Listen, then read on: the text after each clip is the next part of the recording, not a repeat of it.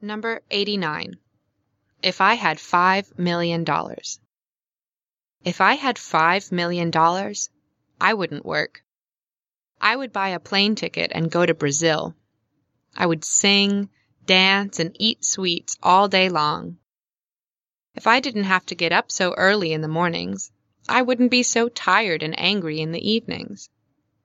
Of course, I have got used to working a lot.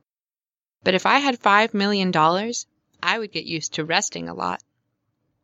It seems to me that I would be kinder if I were rich.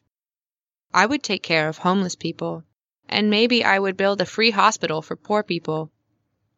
My brother tells me that everybody thinks like this, but no one really does it. Maybe this is true. But it's harder to be kind and caring when you've got a lot of problems, isn't it? I wish somebody would send me a couple of million. My brother told me, Stop thinking about it. You do understand that it's senseless, don't you? But I can't help thinking about it. It would be so wonderful.